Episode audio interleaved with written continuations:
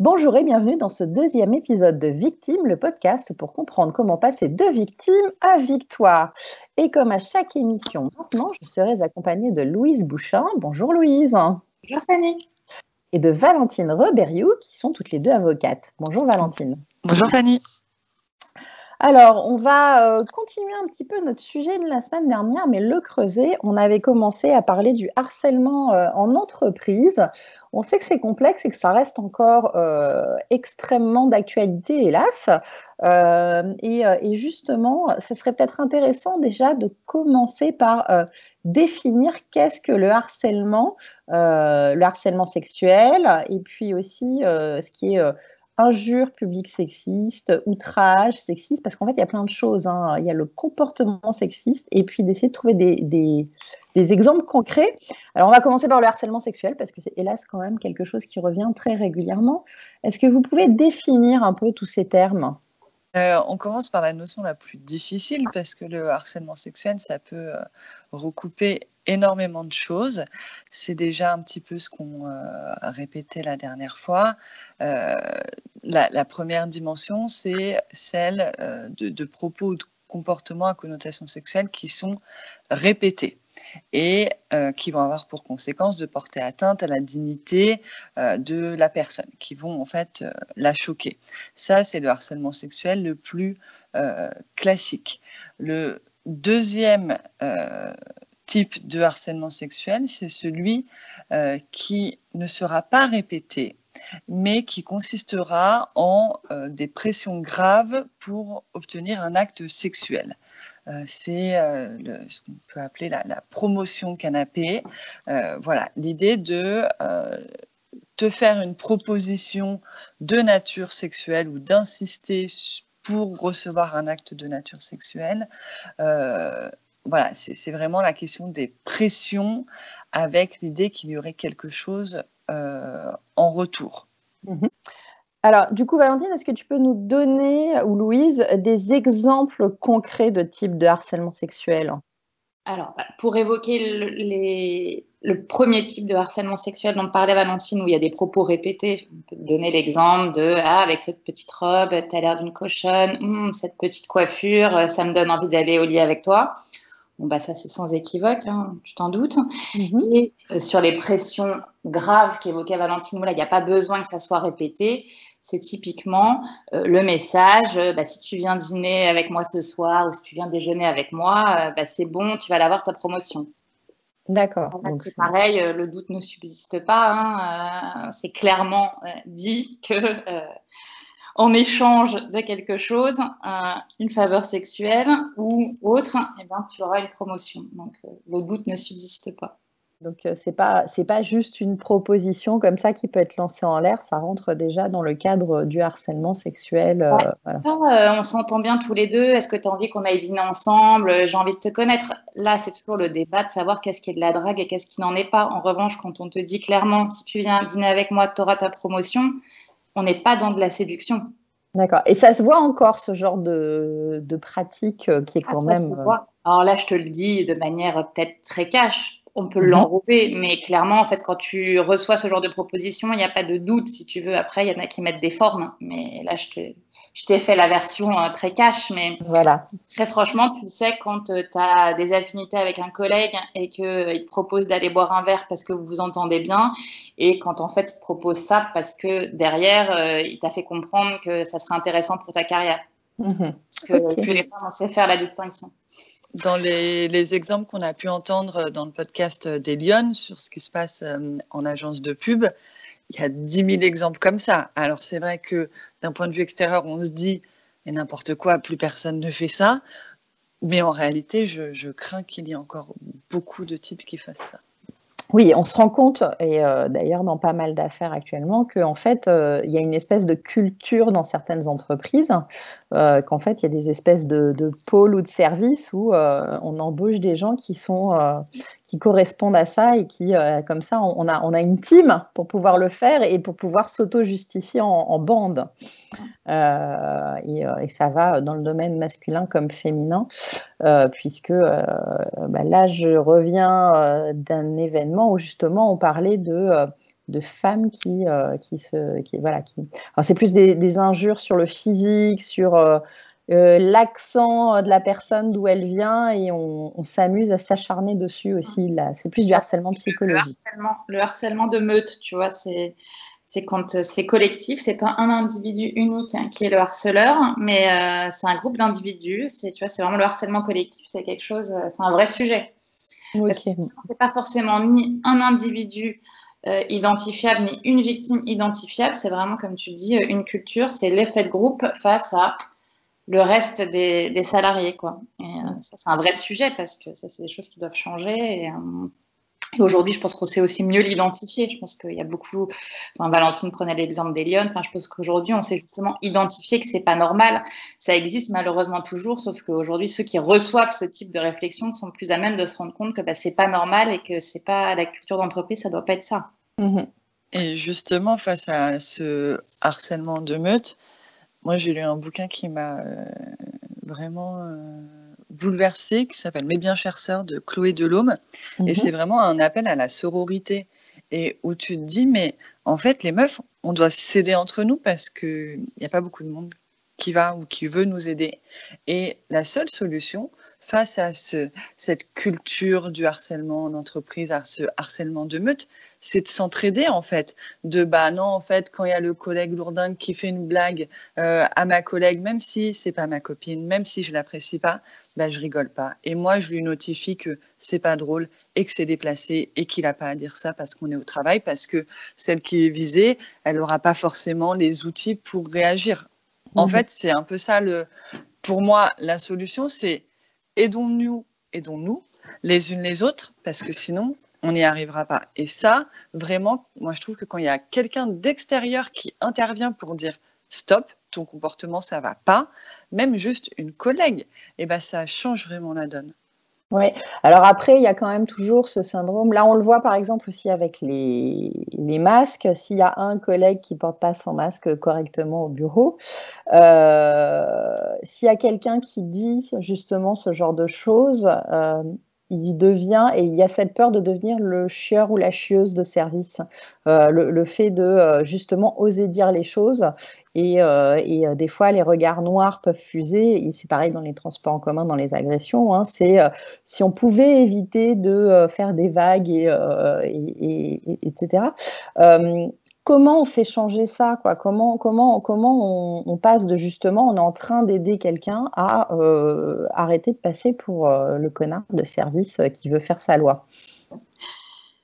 Ben, Ça, c'est l'éducation, c'est la formation.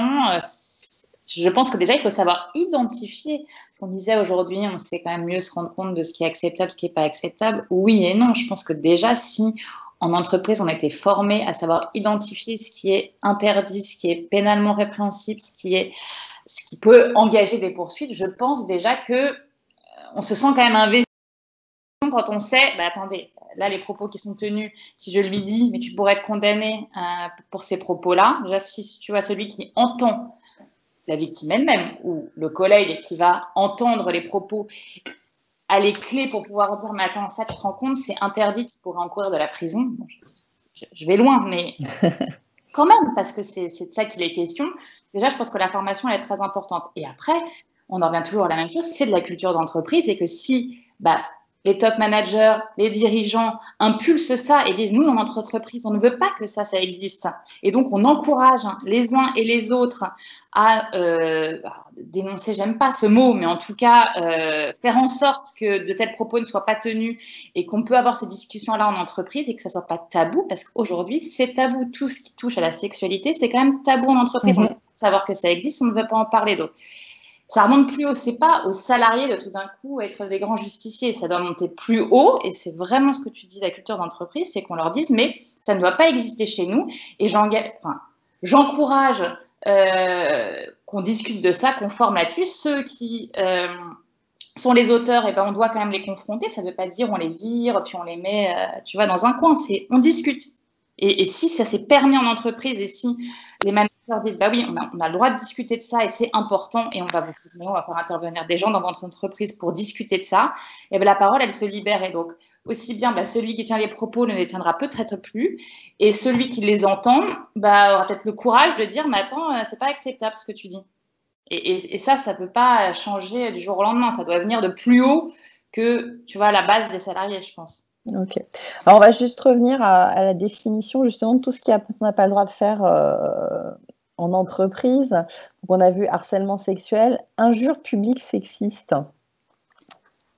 Bah, ça, si tu veux, c'est une expression outrageante, alors qui est liée à ton sexe, euh, et qui peut, alors soit être lue, donc euh, ça veut dire que c'est en ligne, euh, on, va, on va écrire ça sur le réseau de l'entreprise, soit bah, dit dans un open space, genre, je sais pas, t'es une grosse salope. Tu vois, donc c'est une injure. Ok. Un outrage sexiste. Alors, vas-y, vas-y, vas Valentine. alors, c'est un propos sexiste ou à connotation sexuelle et qui, encore une fois, va euh, créer pour la personne une situation euh, offensante ou qui, qui, va porter atteinte à sa dignité. C'est ça, les termes euh, juridiques. C'est bah, j'arrive le matin et bah, salut, t'es bien bonne ce matin. Des choses de ce genre. C'est, si tu veux, là, on descend à chaque fois dans l'échelle de la, la gravité des atteintes, mais c'est important de garder en tête que le harcèlement, enfin, les, comportements répréhensibles en entreprise, c'est pas uniquement le harcèlement ou des passages à l'acte, etc., mais que même ces petites euh, phrases du quotidien, elles peuvent être réprimées et elles doivent être réprimées en entreprise et elles peuvent l'être également sur le plan judiciaire. Ok. Euh, et donc les comportements sexistes, là encore, c'est encore une nuance en fait. Hein du coup Ou ça, englobe tout? C'est encore une nuance. Je dirais que c'est ce qu'on peut le plus facilement euh, endiguer. Et, et, ça, ça part des. Je, te donne un exemple c'est, euh, dis donc, euh, pour une nana, tu comprends vite.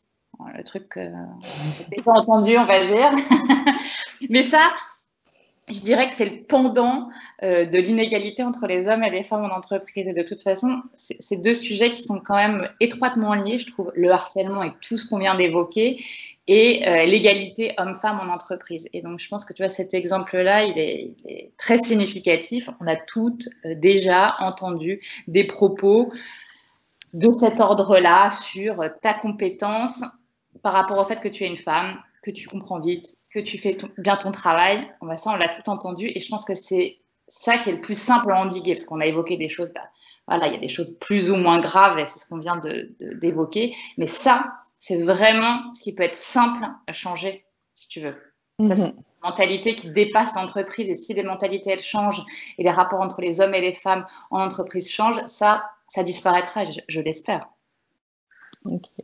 Alors, est-ce qu'on pourrait avoir, euh, est-ce que vous avez des chiffres un peu à nous donner euh, avec, avec le contexte euh, pour, pour, se rendre compte de l'ampleur que ça a encore et, et qu'on a encore vraiment besoin de changement, que c'est pas juste, pas juste une blague avec dix filles dans une entreprise qui s'énervent. est-ce que vous pouvez nous donner un petit peu des chiffres là-dessus? On a quelques chiffres, mais ils vont pas te plaire parce que ah. euh, il y, a une, y a une enquête de la Fondation Jean Jaurès qui date d'octobre 2019, donc c'est euh, très récent. Euh, même pas, parce que je on est quand ça fait un encore, et, 2020 n'est pas encore terminé malheureusement. qui dit que quand même 60% des femmes interrogées ont déjà été victimes d'une forme de sexisme ou de harcèlement sexuel au travail. 60%. Je veux dire, c'est complètement ahurissant. Et ça, c'est juste les personnes qui répondent à une enquête. Hein, donc, euh, il y a toutes celles qui euh, n'auront pas euh, dit oui ou qui n'auront pas identifié qu'elles ont été victimes de, ces actes. Et pour autant, les recours devant la justice pour, pour harcèlement sexuel sont de l'ordre de 5%. Et donc on voit qu'en fait, il y a une situation de fait qui existe et pour autant, il y a une une incapacité, une absence de légitimité pour les personnes victimes de, de ces comportements et, de, ces, euh, et de ces actes euh, à porter ce problème devant la justice et à les transformer en sanctions. Et ça, on, on sait très bien d'où ça vient, c'est que les personnes se disent, si je l'ouvre, si je dis quelque chose, je vais perdre mon boulot. Oui, c'est seul qui fait contre tous un ah peu, et, la peur. Exactement. Déjà difficile hors du contexte de l'entreprise, on sait la difficulté à déposer plainte, on l'a déjà évoqué, mais clairement, il est décuplé euh, en entreprise parce qu'il y a quand même le travail à la clé. Et ça, c'est quand même un vrai sujet. Alors justement, euh, si euh, il m'arrive quelque chose, que c'est avéré, que euh, et puis alors voire même hein, qu'il y a des applications, il y a de plus en plus de, boîtes quand même qui mettent des applications pour faire des lanceurs d'alerte, des choses comme ça, mais qu'il y ait ou pas, je porte plainte et finalement le mois d'après je me fais licencier parce que j'ai porté plainte comme par hasard. Est-ce que c'est légal? Est-ce que euh, le fait de porter plainte peut protéger aussi un peu? Est-ce qu'on peut rassurer les gens là-dessus ou il euh, n'y a pas de... Ça, va dans le sens en fait euh, que, porter plainte, ça peut être compliqué alors, c'est plutôt l'inverse. Tu as un statut protégé une fois que tu dénonces des faits de harcèlement qui fait que euh, si l'entreprise décide de te licencier, ton euh, licenciement sera déclaré nul par le conseil de prud'homme. Voilà, c'est pas juste il n'y avait pas de motif à euh, te licencier, c'est on n'avait pas le droit de te licencier. Aujourd'hui, tout ça, ça existe. Toujours est-il que ça n'empêchera jamais la personne de se faire licencier. C'est juste qu'après, il y aura une indemnisation plus tard par le conseil de prud'homme. Mais quand ton employeur veut te licencier, il le fait. Je veux dire, après, c'est un risque financier qu'il assume et c'est ça qui est un peu terrible. Même ce statut protégé, tant que l'affaire n'a pas été traitée, normalement, on devrait quand même euh, être euh, un peu plus serein. Et en fait, porter plainte, c'est quand même un, premier geste pour empêcher justement, euh, parce que souvent, ce qui se passe, c'est qu'on porte pas plainte, mais on se fait quand même dégager de la boîte, et du coup, on n'a pas eu, euh, on n'a pas eu cette sécurité de, de s'être protégé. Et, euh, et, et, ça, c'est peut-être bien que ce soit entendu. C'est porter plainte protège à minima de, de, de, ce type de problème c'est même pas que porter plainte, c'est dénoncer ces faits à ton employeur, parce qu'on t'obligera jamais à porter plainte, ça, mhm. quand même encore heureux. Euh, mais le fait d'alerter ton employeur sur le fait que tu es victime de harcèlement sexuel, de comportement sexiste ou de choses comme ça, te protège. Après, tu portes plainte ou pas plainte, c'est un autre débat en réalité. Ouais, alors du coup, c'est. Euh, alors, moi, je vais me mettre dans la place du pauvre ou de la pauvre employée.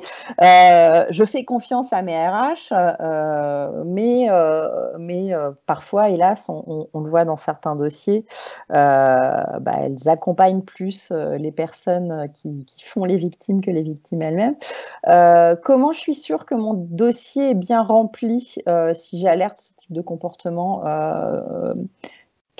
qu'est-ce qui me prouve euh, que ça ne va pas se retourner contre moi, justement? Est-ce que, est que j'ai un moyen justement voir les RH et faire ce signalement? Euh, Déjà, bon, j'imagine qu'il faut qu'il soit écrit par mail ou par, euh, par courrier pour... pour quelle est la bonne procédure justement quand on est victime et qu'on veut remonter ce genre de phénomène au RH et se dire que ça va être bien traité, qu'on peut pas qu'on peut pas détourner le truc? Bien traité, ça, on ne pourra jamais en être assuré. Mais en tout cas, effectivement, laisser une trace écrite du signalement que tu fais te protège, comme dit Valentine, parce que voilà, on a qu'à partir de telle date, tu as dénoncé des faits.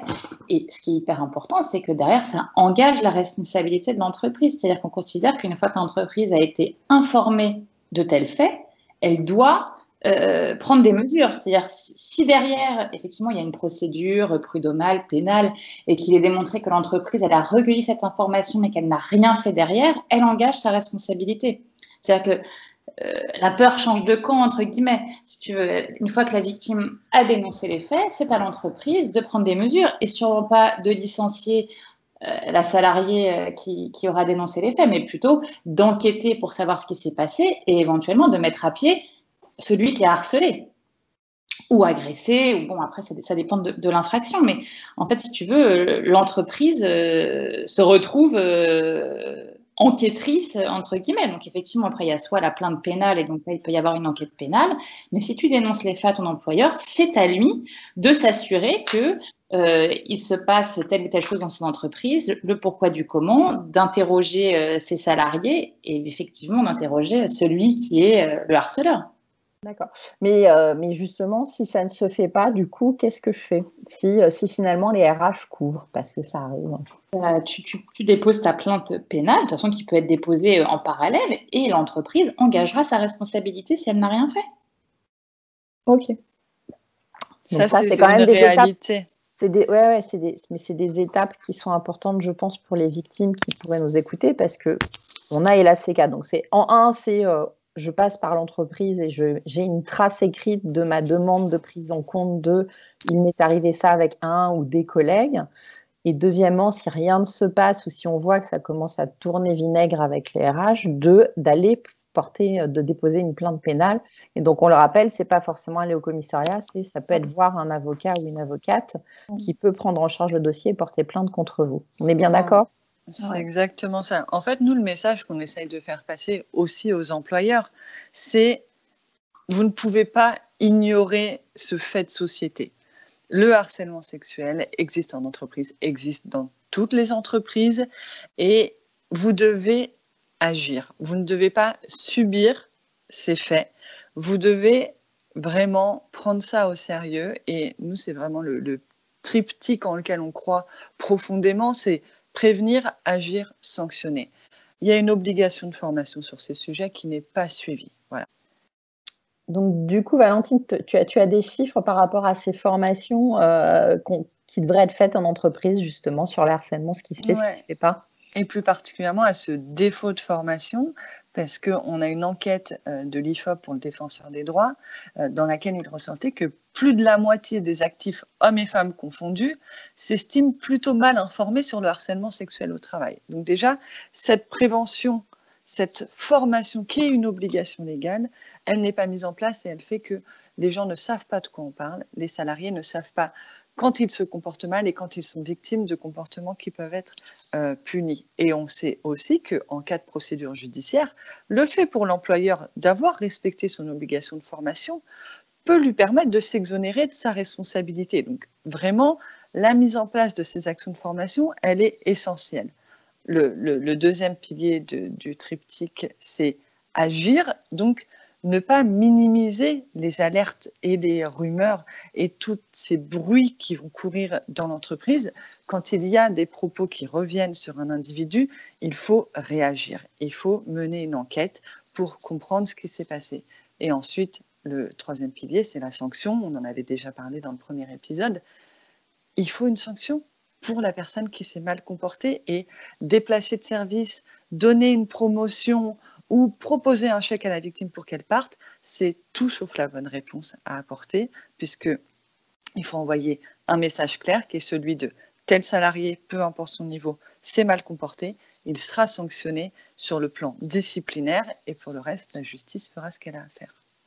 Euh, et du coup, c'est quoi justement ces, ces mesures disciplinaires? Qu'est-ce qu'on peut faire contre un employé qui fait ce genre de comportement? Alors, l'échelle disciplinaire, euh, elle, est euh, prévue euh, par les textes. Ça va de l'avertissement au licenciement. Voilà, tout, tout, est possible selon la gravité des faits qui sont dénoncés.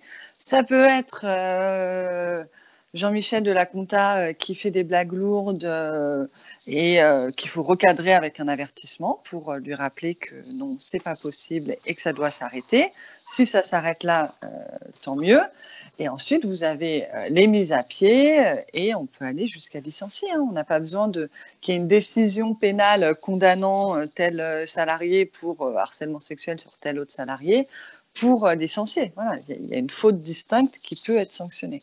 Et c'est ce qui doit être fait. Sinon, le message envoyé à la victime et à tous les autres salariés, il est catastrophique. Ok. Bon, donc on peut résumer le message de cette émission, c'est si en entreprise vous avez euh, ce type de comportement euh, et que vous pouvez, euh, que, vous devez, un, déjà le signaler, c'est important, et que deux, si ça ne se fait pas, vraiment, vous avez des moyens de, de juridiquement faire avancer les choses. Donc n'hésitez pas et ne restez plus isolé en pensant que vous êtes seul. Un, il y a les RH qui doivent faire leur boulot, et deux, il y a la loi qui peut quand même vous aider, même si parfois c'est long et fastidieux, ça en vaut la peine parce que euh, subir pendant des mois, euh, souvent parce que ça dure des mois, euh, et, c'est pas bon, et il ne faut pas rester victime, il faut arriver à à, passer à l'acte de, se défendre parce que c'est ça qui fera avancer les choses et, euh, vous n'êtes pas seul. Euh, voilà. Et on vous rappelle que vous pouvez envoyer un mail à euh, contact at victime pour, pour le faire, pour, pour, nous parler en tout cas et nous poser des questions si vous le souhaitez. On va parler un petit peu pour finir d'actualité justement. c'est jamais marrant, mais ça permet quand même de voir que ça continue. Euh, un mois plus tard, après euh, les faits avait, dont on avait parlé, euh, la démission du DG de Brax mm. et le harcèlement chez McDo. Valentine, est-ce que tu peux nous commenter un petit peu ça? Alors, moi, je peux commenter un peu plus la partie McDo. On a les, les, journaux Street Press et Mediapart qui ont sorti une enquête vraiment édifiante pour euh, dénoncer euh, des situations de euh, harcèlement, enfin, voire même d'agression et de viol qui ont eu lieu dans des franchises McDo. Et mmh. on voit vraiment un, système de recrutement complètement sexiste avec des sélections sur le poste selon le physique de la personne recrutée, des propos répétés on, est vraiment dans la catastrophe la plus totale. Euh. Ça paraît caricatural. Euh, c'est vrai que, comme tu disais tout à l'heure, est-ce que ça existe encore? Mais oui, tout existe, tu vois, et ça, en est la preuve. On, a commencé en se demandant, mais est-ce que de tels propos, de tels comportements existent encore? Mais ils existent tellement, et, c'est effectivement, je trouve assez édifiant de voir dans des grandes entreprises euh, ce type de, comportement, de mode de recrutement exister. Ça existe, et donc le combat est clairement là.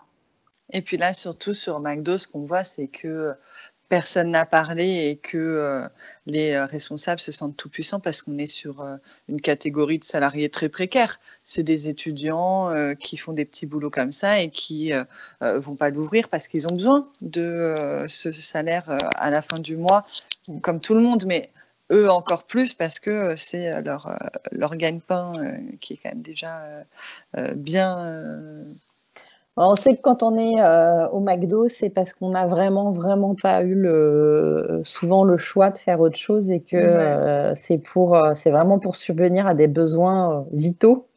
Et donc que ce sont vraiment des gens qui ont, qui ont, qui, ont pas de, défense et de sortie de secours en, termes de boulot. On n'est pas dans des grands groupes. C'est la double peine. C'est la double peine. Euh, donc ouais, c'est mm. assez affreux de le voir. Moi, j'ai connu des embauches d'été où on était recruté au physique. Je l'ai appris après par les responsables qui, qui me l'ont raconté d'ailleurs. Hein. Comment ils recrutaient les étudiantes l'été euh, dans les supermarchés pour, euh, pour faire leur chasse pendant l'été. les, les, responsables commerciaux, bah oui. donc, donc voilà, 20 ans plus tard, ça existe toujours et on profite toujours de la faiblesse, entre guillemets, qui n'en est pas une, hein, mais qui est, qui est que la vie n'est pas toujours très juste. Euh, donc voilà, Louise, tu voulais dire quelque chose, oui, sur la démission du, PG, du DG de Brax. Et on, a eu aussi la démission de, Laurent Habib. Euh, c'est vrai que bah, c'est toujours la difficulté entre, effectivement, bah, nous, on est quand même avocate, on prend les procédures judiciaires, et puis aujourd'hui, se passe sur les réseaux sociaux bah, beaucoup de choses qu'on salue, parce qu'en même temps, ça existe, parce qu'il euh, il y a des carences, qu'on est mal informé, que la justice est lente, ne fait pas toujours bien son travail. Donc, effectivement, sont apparus, euh, voilà, les Lyon, Balance son agency, euh, et, plein d'autres que, que je citerai pas, qui permettent aussi de faire avancer les choses. Parce que si euh, ces gens-là ont démissionné, c'est qu'ils savent quand même très bien ce qu'ils ont fait. Moi, je ne sais pas exactement ce qu'ils ont fait, mais force est de constater que leur départ s'analyse quand même comme un petit aveu de culpabilité. Donc voilà, je n'en dirai pas plus parce que je ne connais pas les affaires. Ouais, ouais, après, après c'est toujours pareil, comme ils se barrent, euh, c'est pas jugé. Et, euh, donc, euh, ils, savent rebondir en plus, c'est ça qui est terrible. mais en effet, et on a vu Balance ta Major aussi. Dans le monde de la musique, ça commence à bruisser, c'est pareil. Hein, ça fait des années qu'on entend des choses et ça commence les langues commencent à se délier anonymement. Alors, moi, j'avais une question par rapport à ça, parce que c'est vrai que là, on a vu beaucoup de, de phrases anonymisées euh, balançant euh, certaines personnes euh, sur, les, sur les réseaux sociaux sous format image. mais légalement, qu'est-ce que ça vaut? Est-ce que c'est juste faire du bruit? Est-ce que ça peut servir à un moment? Comment, comment Moi, je ne suis pas pour donner des noms. Hein. Ça, c'est très personnel. Et bah là, ça ne donne pas forcément de nom. Ça donne des citations, mais bah, c'est difficile du coup de prouver que, que, ça existait ou pas aussi. Ouais, mais je pense que c'est important de le faire parce que ça réveille, si tu veux. Quand tu lis ça, tu te dis, mais en fait, moi aussi, en fait, je, l'ai vécu. Euh, en fait, je suis pas seule. Euh, je pense que donner le nom de la boîte et le nom de celui qui l'a prononcé, euh, c'est pas forcément utile à mon sens. Mais en revanche, faire des phrases choc et, donner des exemples de ce qui peut se passer en entreprise, quand on les lit, et eh ben forcément, ça réveille en se disant, mais en fait, c'est pas possible. C'est exactement comme les collages, si tu veux, dans les rues. Tu, tu, tu lis, voilà des, phrases quand même très très fortes, et eh ben je pense que si tu as été victime, ça te, ça te porte. Et si tu es euh, auteur, bah, ça te fait regarder un peu tes pieds. Et si tu es témoin, ami de quelqu'un qui a été victime, eh ben ça te donne envie de l'accompagner. Donc je pense qu'à tout égard, c'est utile et c'est porteur. Ça, c'est mon avis personnel. Ok, donc euh, on peut recommander à ces femmes d'envoyer leurs phrases et leurs témoignages anonymes pour continuer à faire du bruit et à communiquer. Il ne faut pas lâcher parce qu'en fait, quand on n'en parlera plus. Euh, ouais, c'est que ça risque d'être étouffé. Ça ne fera pas tellement. Euh, et si on n'en parle plus, bah, ça continuera. Donc il faut parler. Il faut parler. Très bien. Mais écoutez, merci à toutes les deux, Valentine et Louise. On se retrouve pour la prochaine émission dans quelques semaines. Comme vous le savez, pour l'instant, c'est un format mensuel. On va essayer de s'y tenir et on abordera euh, un sujet qui est vraiment pas marrant non plus, qui est celui euh, des, violences, euh, des violences conjugales, des violences à domicile, parce qu'il n'y a pas qu'en entreprise ou dans la rue. des fois, c'est à huis clos que ça se passe et vous allez voir que c'est pas mal non plus, mais qu'on peut s'en sortir et on en parlera longuement la prochaine fois. À très vite, portez-vous bien et n'hésitez pas à, témoigner. Euh, tout restera anonyme euh, et on est là pour vous aider. Bon courage et à très vite. Merci Fanny, à très vite.